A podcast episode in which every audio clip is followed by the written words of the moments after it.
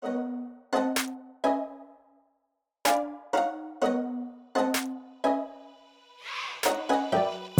さん、こんにちは。パロアルトインサイト CEO の石積智恵です。CTO の長谷川です。インテグラルの山崎です。いつもレベル5 by パロアルトインサイトをお聞きくださりありがとうございます。本日はリスナーさんからのご質問にお答えいたします。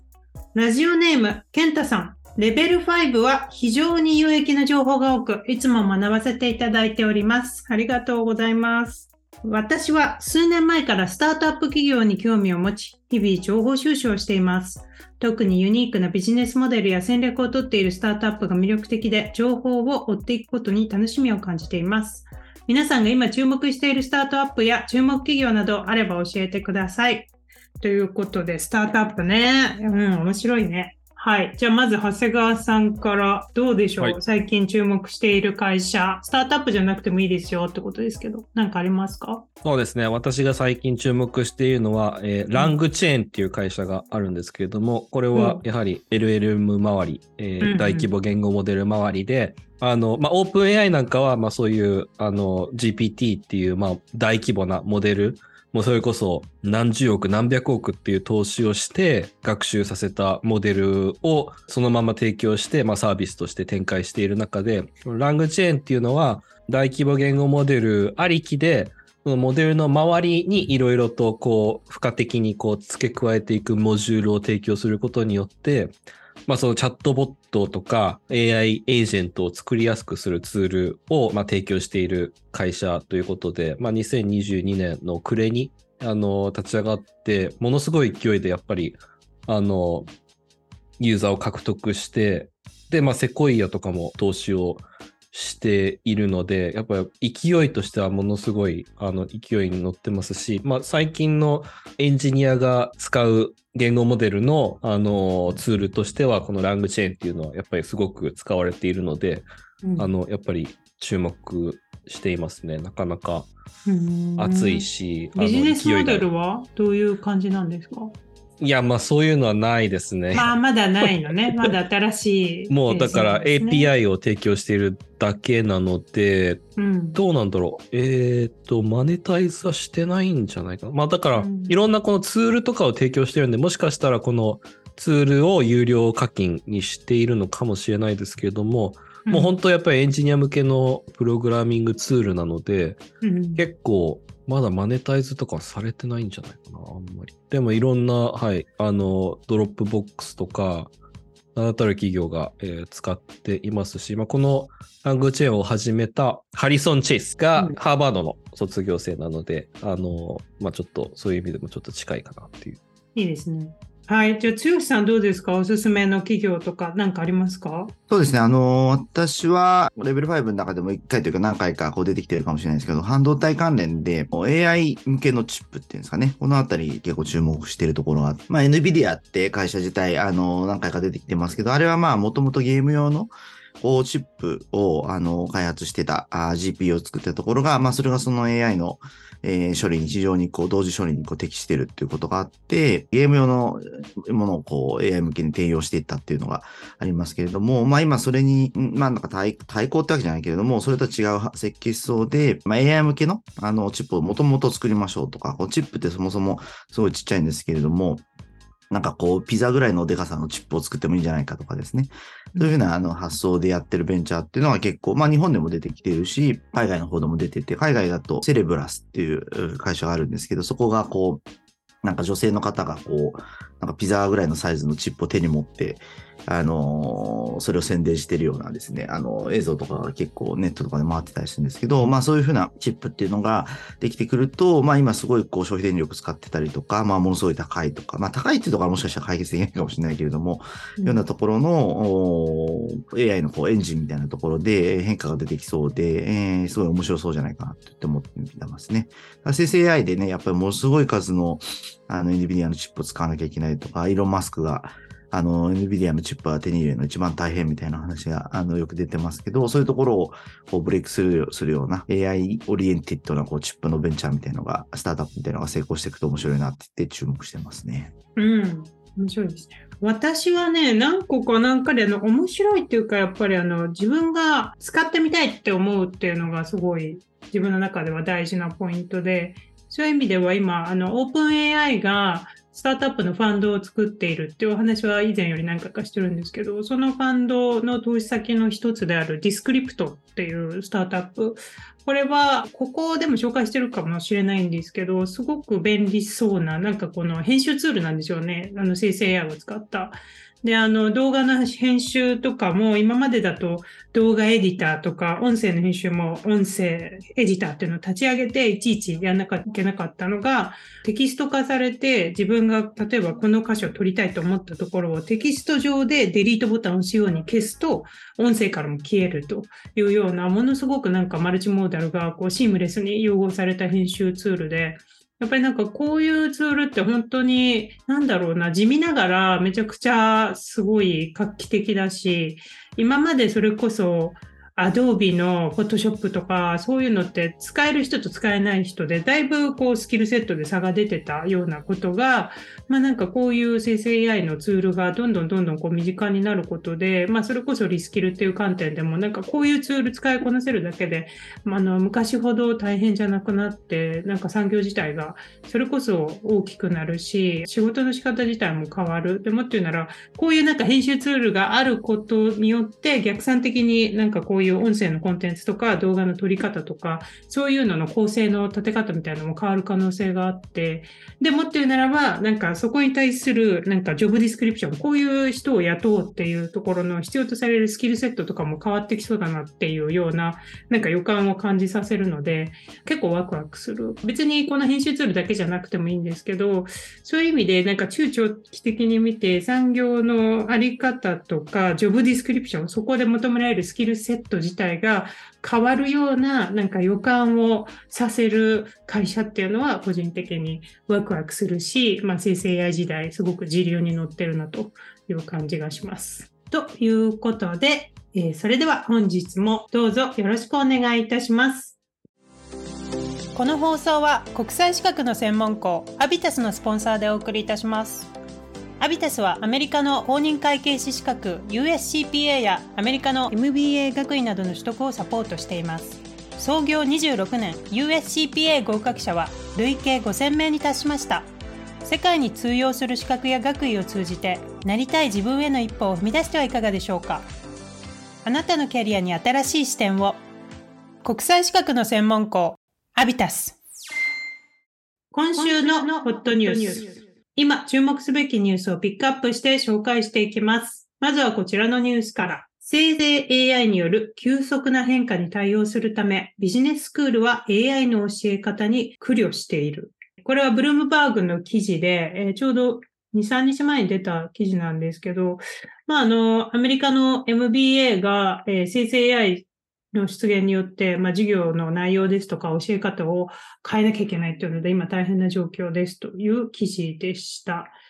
はい。学生をより適切に準備させたいというふうに考えていると。で、まあ、具体的には過去10年間で、えー、新しい技術、特に機械学習などがどんどんどんどんビジネススクールのカリキュラムに取り込まれているということで、私たち2010年組なんですけど、まあ、そんな時代、機械学習の授業とか全然なかったので、せいぜいあるとしてもアナリティクスなんかとか、そういうなんか分析系、データ分析みたいな授業はあったんですけど、AI とか機械学習の授業って全然なかったので、まあそれがここ10年ですごく増えているということです。で、まあ、特にチャット GPT の登場によって、まあ、先ほどお話ししたような生成 AI を使った新しい会社っていうのがどんどん出てくるので、まあ、そこに対する問題ですとか、まあ、周辺の産業ですとか、ビジネスの、えー、プラクティスとして知っておくべきものみたいのをやるという流れみたいですね。はい。長谷川さん、ここら辺どう思いますか？ビジネススクールもね、ここまで生成 AI にがっつりと関わってくるっていうのがさすがだなという気もするんですけど。やっぱりここはもう関わらざるを得ないというか、やっぱりこの生成 AI をどれだけうまく活用するかによって、やっぱりそのチームのサイズもこれまで100人でやってたことを10人でできるように、まあそういったレバレッジをかけて、あの生成 AI を活用できる会社と活用できない会社でもかなりのあの、オペレーションコストに差が出てくると思うし、うん。あとはやっぱりその、えー生成 AI 自体を使ったそのビジネスと展開ですよね。まあそういったことも、あの、教えていかないと、やっぱりなかなかこれからのビジネスでは難しいのかなって気がするので、やっぱりここら辺は絶対教えていかなければいけないことかなと思いつつも、まあもう一つやっぱりそのビジネススクールの中で、そのチャット GPT をどういうふうに位置づけていくのか、やっぱりそのレポートを書くとか、まあそういった時にチャット GPT を使わせるのかとか、そういうリサーチするときにチャット GPT を使わせるのかっていうのはちょっとどうなんだろうっていうのはちょっと思うところがありますね。確かに。なんかね、このノースウェスタン大学ケロッグスクールでは MBAI と呼ばれる、面白いですね。MBA と AI をかけて MBAI という AI に特化したプログラムも提供していたり、デューク大学ビジネススクールでは AI モデルの仕組みについて新しいコースがあるということで、なんかこうビジネススクールなのか、こうなんかエンジニアリングの大学院なのか、なんかどんどんこの垣根がなくなってきていて、こうビジネススクールという中でどうやって AI を教えるかっていうところをまだいろんな学校が模索してる感じがあるのかなって思うんですけど、剛さん、ここら辺どう思いますか？こう新しいテーマっていうのをどうやってビジネススクールで扱うかっていうのは、いつもビジネススクールのなんか先生たちは結構悩んでるところはありますよね。なので、まあビジネススクールってこう、ね、こう、チューリップバブルとかがどうやって起きたかとか、なんかこう、ね、歴史みたいな話とか、経済の原則とか、経営のとか、会計の原則とか、ファイナンスの原則みたいな、すごいベーシックであったりとか、まあ経営経営の教養的なところもすごい重要視していて、それはすごいね、重要なことだと思うんですけれども、一方でやっぱり新しいのを取り入れなきゃいけないんだけど、取り入れるとなんか教える内容が若干チープになったりするんですよね。だから、うんあの、なんだろうな、こう、プログラムにするまでに時間がかかる間に世の中が進んじゃったりするみたいな、なんかそういうところがあるので。数ヶ月前にビジネススクールでメタバースでの起業で、なんかね、う教えてるみたいなので我々この番組で議論しましたけども、メタバースじゃなくて今は生成 AI とビジネススクールっていう感じで。そうですよね。スピードがすい。ごい速いから、本当大変ですよね。うん。まあ、そういう意味だと、そのね、選択授業の中とか、あとはなんかこう、教授と一緒にね、あの、ワンオンワンでやるテーマとか、そういうところで扱うのもいいかもしれないけども、まあ、ただ、一方で、流行り物みたいなことで扱うべきなのか、それとも、もう、なんていうのかな、こう、もっと大きいテーマで扱うかっていうと、多分、なんかね、この AI のところではもっと大きいテーマで扱うべき内容なんだと思うから、そのあたり、こう、本当本腰入れて、あのーやっていかなきゃいけないっていうことで、なんかやっぱ他のスクールなんていうか、あの、ビジネススクールもそうなんだけど、そのね、大体いろんな大学ってね、他にエンジニアリングスクールとかあったりとか、あのー情報工学系のことやってるスクールとかあったりするから、そういうところとの連携とかをもっとやって、あの、差を出していくと面白そうな感じはしますよね。うん、本当ですよね。あとはなんかちょっと思うのが、やっぱ実際使ってみないとみたいなのがね、あるからね、授業とかテストによっては、まあ、いきなり全部やるのは難しいかもしれないので、生成 AI の活用か、あの、全部ありみたいな、前提で授業をやるとかっていうのも面白いかなとは思いますけれどもね、一部の授業とかについては。だからテストとかでも別に生成 AI とか全部使って OK っていう感じにして、全員同じ条件でテストをすると。まあもちろんその中学とか高校とかなんかわかんない大学もそうかもしれないですけど、そういうふうなレベルであれば、そういうのって良くないのかなと思うんですけど、まあビジネススクールってね、もう一旦そういう教育を受けてきた前提うんうんえーの人が、まああと社会でも働いたりしてる人たちが、まあ集まってくる。つまりこう、ベーシックを学ぶわけじゃなくて、もっとこう、で、実際職業訓練であったりとか、まあ、実際すぐフィールドで使えるものでやるってことだから、もう、あらゆるもの使って OK よという前提で、なんかテストとか授業を組み立てても、ちょっと面白いのかなと思うんですけどね。で、それでなんか生成 AI 使うのが上手い人が、あの、テストでいい点数とか授業でこう貢献できるとかあったら、それはいいんじゃないって感じだよね。実際ね、企業とかのディスカッションとかそういうふうなことで、そういうことが卒業したら起きるべきだから。だから、うん逆にそういうふうに生成 AI ガンガン取り込んじゃうみたいなタイプの授業をやるようなビジネススクールとか、とかまあもしくはその授業単位でもいいのかもしれないですけどね。あってもいいかなとは思いますね。うん、面白い。なんかでも、普通に生成 AI とビジネススクールっていうと、多分一番授業に落とし込みやすいのが、企業とか商品開発とか、製品開発とかそっちら辺だと思うんですよ。ビジネスモデルがどう AI の登場で変わるかみたいな話で、じゃあどういうビジネスアイデアがあるかみたいな、そういうちょっとワークショップ的なプロジェクトベースの事業はすっごい考えやすい。あと戦略系ですよね。ビジネスモデルも含めて、あとはプロフィットフォーミュラがどうやって変わるかとか。でもなんか今考えていたのは、やっぱ生成 AI ってあのビジネスのさっき剛さんが言ったその会計とか、ファイナンスもそうだし、リーダーシップもそうだし、マーケティングもそうだし、すべてのそのビジネススクールで学ぶファンダメンタルな部分、全部に影響を与えてきてると思うから、例えば、ファイナンスとか会計であんまり生成 AI 今関係ないよねみたいので、ちょっとこう独立した存在で扱うよりは、もうすべて横断的に生成 AI が登場したことで、それぞれのカリキュラムで、それぞれのプログラムでどうやってカリキュラムを変更するべきかみたいな議論をするべきなんじゃないのかなって。ただ、まあ、マーケティングとかも本当そうですよね。やっぱ生成 AI の登場で、うん、例えば広告のあり方とか変わってきているわけだし、それからソーシャルメディアも変わってくるわけで、なんかやっぱりもう当たり前に全てのケースに生成 AI のなんかエッセンスが少しでもいいから入ってくるようなぐらいにならないと、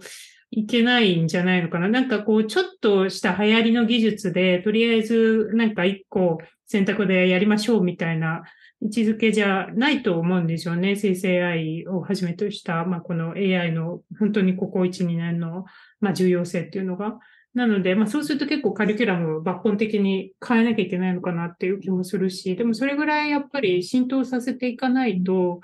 なんか本当表面的なプログラムになっちゃうから、難しいなっていうところは思いましたね。うん、なんかね、その教育で使うと、なんかみんな同じ答えになってしまうとか、なんだろう、こう、そっちチート的なことになってしまうみたいな話とか、うん、あの、もちろんね、あるはあるんだけれども、ベーシックなところでは。でも一方で、ね、レベル5でも扱ってみたいに、こう、生成 AI、例えばチャット GPT とかやってても、投げかける質問とか、なんかこう、どう、どう使うかっていうんですかね。あの、それによって全然答えってね、やっぱ変わってくるわけじゃないですか。で、そこをこう、壁打ちというかなんかキャッチボールをしていく中で、あの、より良いアイデアとか、あの、答えが出てくるっていうところがあるので、なんか、それをじゃあ使うことを許容したからといって、まあみんなこうテストで答えが同じになって、100点になっちゃうとかっていうことは 起きないですよね。だから、うんうん、なんか実際そういうふうなより何かを、まあ、そのマーケティングとかもそうかもしれないですけど、いろいろ生み出すみたいなことに、の授業だったらね、どんどん使ってみても面白いのかなとか思っちゃいますよね。うん、さっき、剛さんが言ってた、はい、えっと、やっぱりその、どの時代も新しい波とか、新しいその技術とか、その時代の流れみたいなものを取り込んだ、あの授業っていうのは MBA いつも苦労してるっていうことで、あの自分たちの時代の時は何だったかなっていうのを今思い返してたんですけども、まあ我々の時はやっぱりあれですね、リーマンショック。リーマンショック、ねうんうん、がやっぱり新しくて、やっぱりそれをどうやって教えていくかっていうのは、でも HBS 結構うまくやってたなって思うのは、やっぱりちゃんと柱となるケースをいくつかちゃんと出してたじゃないですか。それこそベアスタンズがどうやって倒産したか。しかもさ、早かったよね。倒産してすぐにケースになった。それは私の時はなかったから、あれだね。1年後だからちょうど。1年後に出たんだ。そうそう。だから素晴らしいね。そういう意味だと。で、それで、あの、しっかりとケースも立てていったし、あとは内容としても、やっぱりしっかりと、やっぱりそのモラルハザードは何なのかとか、そういう、あの、レバレッジの危険性とか、やっぱりそういう、なんて言うんだろう。しっかりとしたテーマっていうのが、やっぱりすごい教えられてたなっていうふうに思って、まあそれをこの生成 AI っていう流れに当てはめると、やっぱりいろんな、あの、マクロな視点で考えると、なんかその倫理とか、それこそ、うんうん、あの、これからの働き方とか、なんかそういったような議題がいろいろと出てくるような気がして、まあ、だとすると、やっぱりもう本当オープン AI をあの主役にしたケースが必要になってくるんだろうな。なんか、サム・アルトマンとかがね、ハーバードでこう、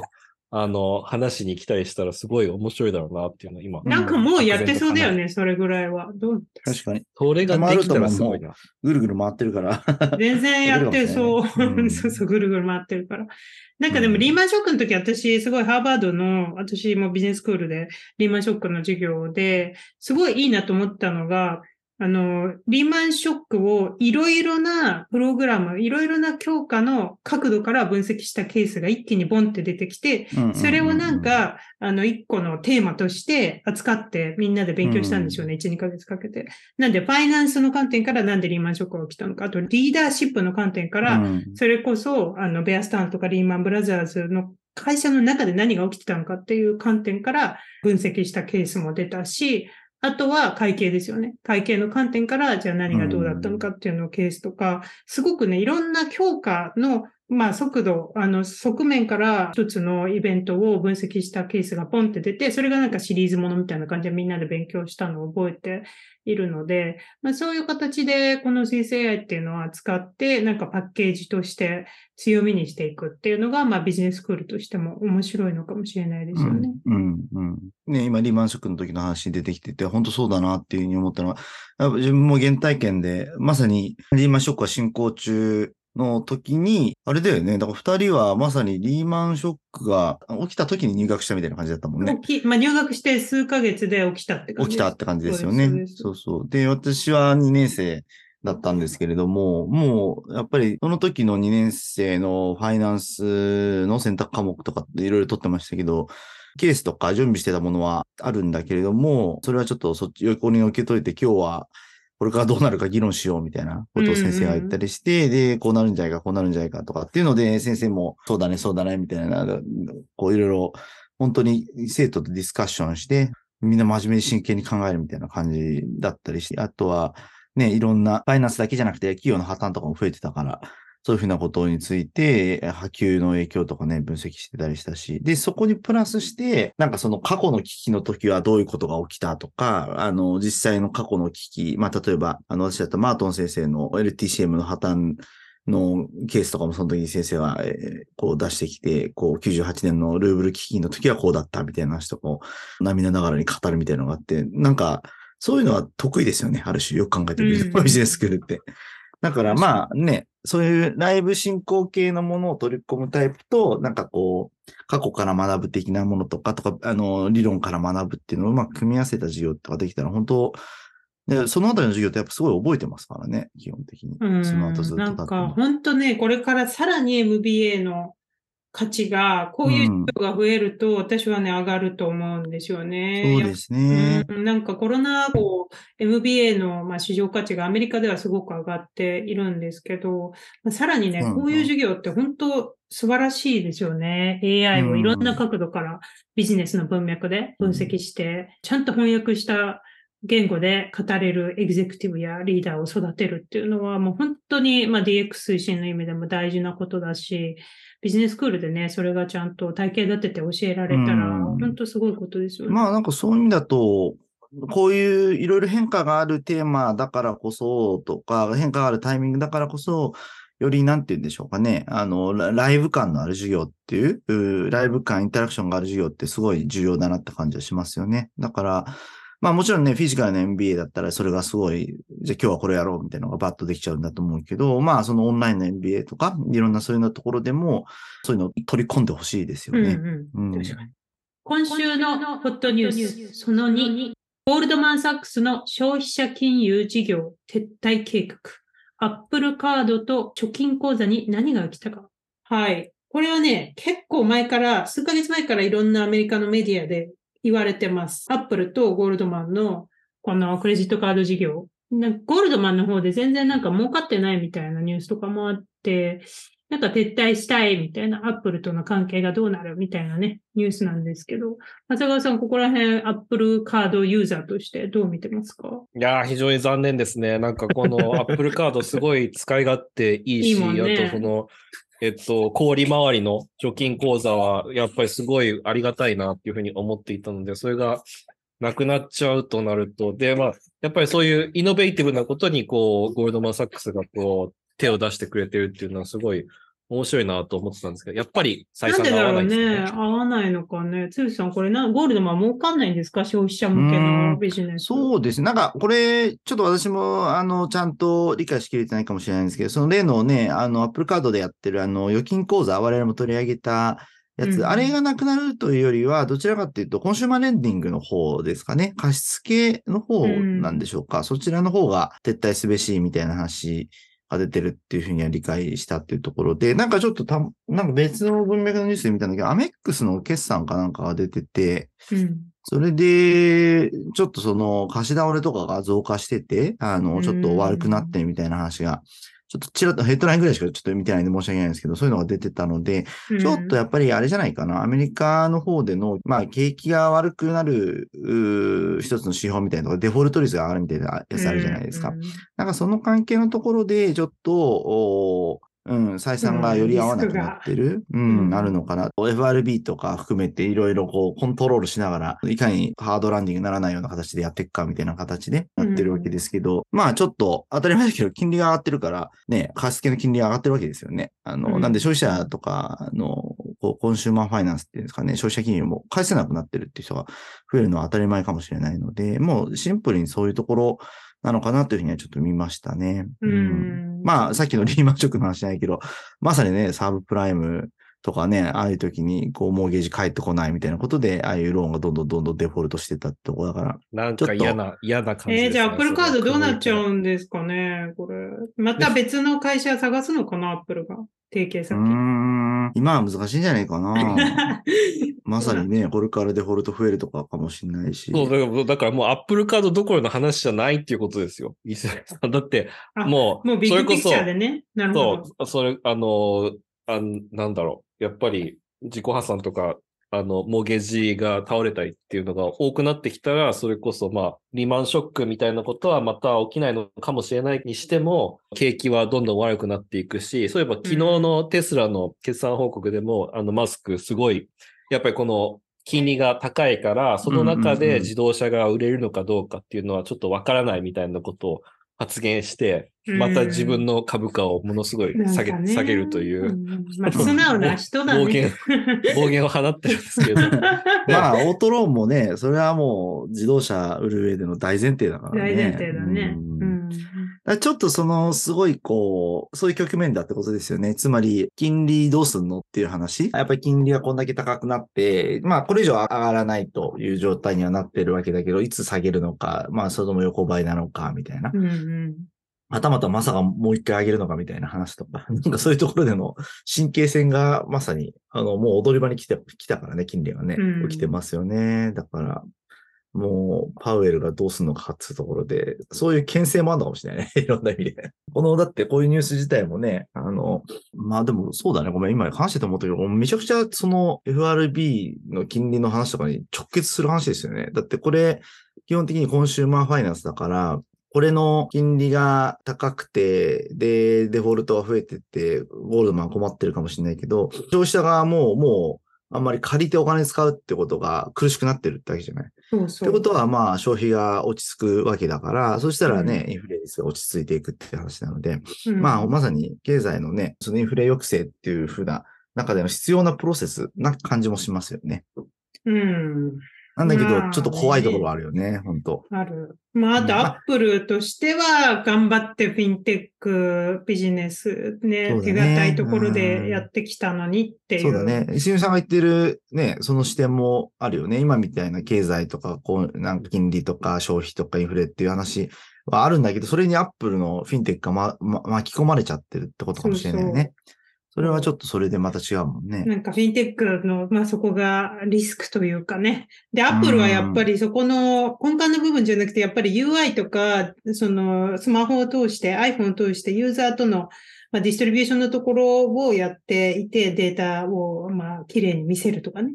っていう感じだったので、やっぱりこういうところで、もうゴールドマンが定義しちゃうと、アップルとしては成り立たなくなっちゃう。まあ、立ち位置にあるのかなっていう気がするから。うんあの難しいですね。ビッグテックがこういう、なんか、基本的な、こう、コンスーマーファイナンスのプロダクトを作るっていう時の。ビジネスモデルっていうところも考えさせられますね。うん。まあでもどうなるんだろうね、本当まあちょっと緩やかに、こういうサービスとかが、こう、死なないようなレベルで。本当に、いや、本当にね、アップルカードも本当に便利だから、なくならないでほしいですよね。一消費者としては。うん思います難しいよ。でもその便利さがインフレを高止まりさせてたかもしれんよ。確かに。あまりにも便利すぎて。便利だから。うんそうそうそう。それはあるかも。今週のおすすめコンテンツ。今回のおすすめコンテンツは、私が最近読んだ、アメリカで、えー結構ツイッターで話題になっている、シュワルツェネッガー、アーノルド・シュワルツェネッガーですね。まあ、日本語でシュワちゃんって知られてる、シュワちゃん、我らがシュワちゃん。シュワちゃんの、えー新作、Be Useful Seven Tools for Life ということで、えー人生を生き抜くために必要な7つのツール、Be Useful というね、Useful っていうのはまあ、人の役に立つというような感じですかね。うん意味合いで言うとね、役に立てと。まあ、シュワちゃんって日本ではターミネーターのイメージしかないかもしれないんですけど、あの、あとね、昔 CM に出てたんですよね、日本で。まあ、これは世代が、世代によっては知らない人もたくさんいると思うんですけど、私が子供の時はシュワちゃんの CM 普通に流れてたんですよ。ということで、あの、そういうイメージが強いかなと思うんですけど、アメリカではやっぱりあの、カリフォルニア州の知事になっていたので、やっぱりもちろん映画のスーパースターとしても有名なんですけど、その後の州知事としての、そのガバナーとしての、まあ、ポリティックスをやってきた人間っていう意味。で、そして、まあ、その後ですね、最近は本当にそれこそ、ビーガンですね、その、あの、地球温暖化のためにビーガンっていうところで、いろいろな映画を作ったりですとか、いろいろな形で、まあ、人気があるんですよね。で、まあ、やっぱ彼って、あの、彼の人生ってあまり、あの、取り上げられることが日本ではないかもしれないんですけど、ものすごい努力家なんですよ。オーストリア人なのかな？家がものすごい、あの、やっぱりあの、苦労していた環境で育っていて、その中でも、この、最初にこう、自分はアメリカに行くってなんかこう決めてですね、テレビで見て。で、自分はアメリカに行くためのツールがなかったから、ボディービルディングをまずはやるって決めて、行くんですよね。で、当時アメリカのベニスビーチ、LA の、で、そこでゴールドジムっていうのが、まあ、あの、いわゆる筋トレの発祥の地といいますか、まあ、やっぱ筋トレ大好きな人はもうベニスビーチのゴールドジム、未だに行くんですけれども、まあ、そこに行くんですよね。で、そこからどうやって自分がボディービルディングでトップに立って、で、その後、まあ、映画の中にどうやって映画の業界に行って、で、実はターミネーター以外にもですね、結構コメディとかも出していて、で、そういう中で、その人の役に立つっていうところが、まあ、一貫したテーマに、シュワちゃんはあってですね、すごくその自分の人生の中で役に立った考え方とか、あと仕事の仕方。やっぱりシュワちゃんのこのいろんな局面で、あの、すごい大事なのが、やっぱりあの、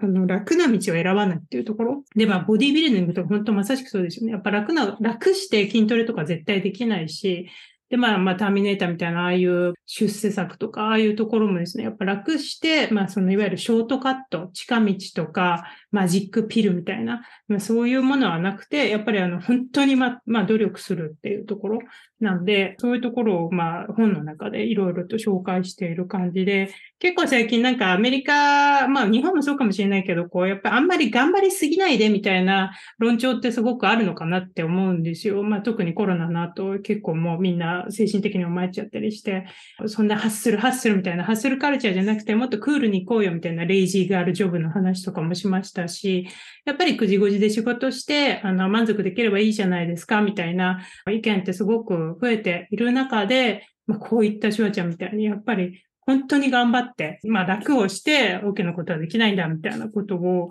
言う本っていうのが、あの、まあ、なんか逆に新鮮に感じますね、私は。うんということで、シュワちゃんファンはぜひ読んでほしいし、あとはまあね、その、どうやって人生を生きるかみたいな、そういう根幹的な、まあその役に立つ考え方とかも載ってるので、日本語になると思います。すごい読みやすいので、ぜひ Kindle とかで英語でも読んでみてください。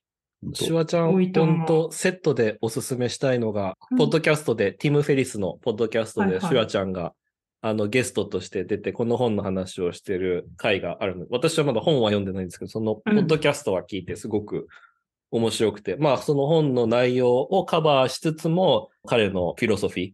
やっぱりどう、その be useful っていう言葉が実はお父さんから来ていて、お父さんが警察官で、やっぱりその人の役に立立つ人間にならなければいけないっていうのは子供の頃からずっと聞かされていて、今になってそのお父さんの言葉を思い出してそれを本にしてるみたいなこととか、あとは、シュワちゃんの最も彼にとってお金を得た映画って実はターミネーターじゃなくてそ、うなんだよね。ツインズっていうダニー・デビートと一緒に出てるコメディねコメディね。そうなのはよ。これ意外だよね。そういう、そういう意外な話。それもやっぱりディールメイキングのお話なんですけども、あの、契約でいくらいくらっていう契約じゃなくて、もうその映画の収益の何パーセント、まあエクイティをもらうっていう、そういう契約形態にしたことによって、そのツインズで得たお金がものすごい莫大な、えーお金だったという話、いろいろ面白いエピソードが聞けたので、あの、そのティム・フェリスのポッドキャスト。いいね。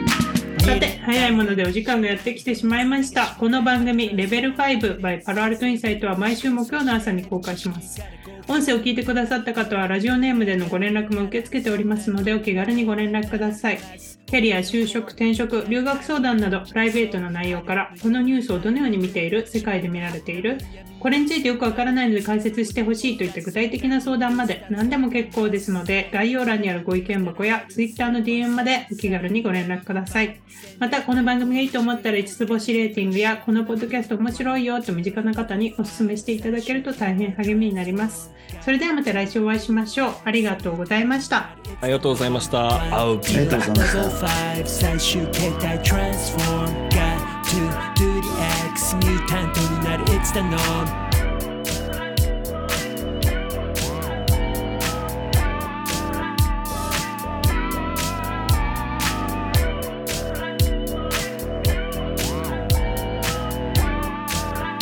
Hey, yeah わらとか書いてて終わるそんだけじゃ得られん本当の W から Do what you need to do どっかで上げてく My value この先行ったら絶対ある壁それ越えていく天気は晴れ。どうもみたいに開いた口みんな驚きこれ前書いた口今出たアイディアすぐ検証実現フェーズへ。すぐモーション。キラーメンタル持ってりゃいらない事例に前例は全部が無用。One, two, level 5最終形態 Transform Got to do the X ミュータントになる It's the norm One, two, level 5最終形態 Transform Got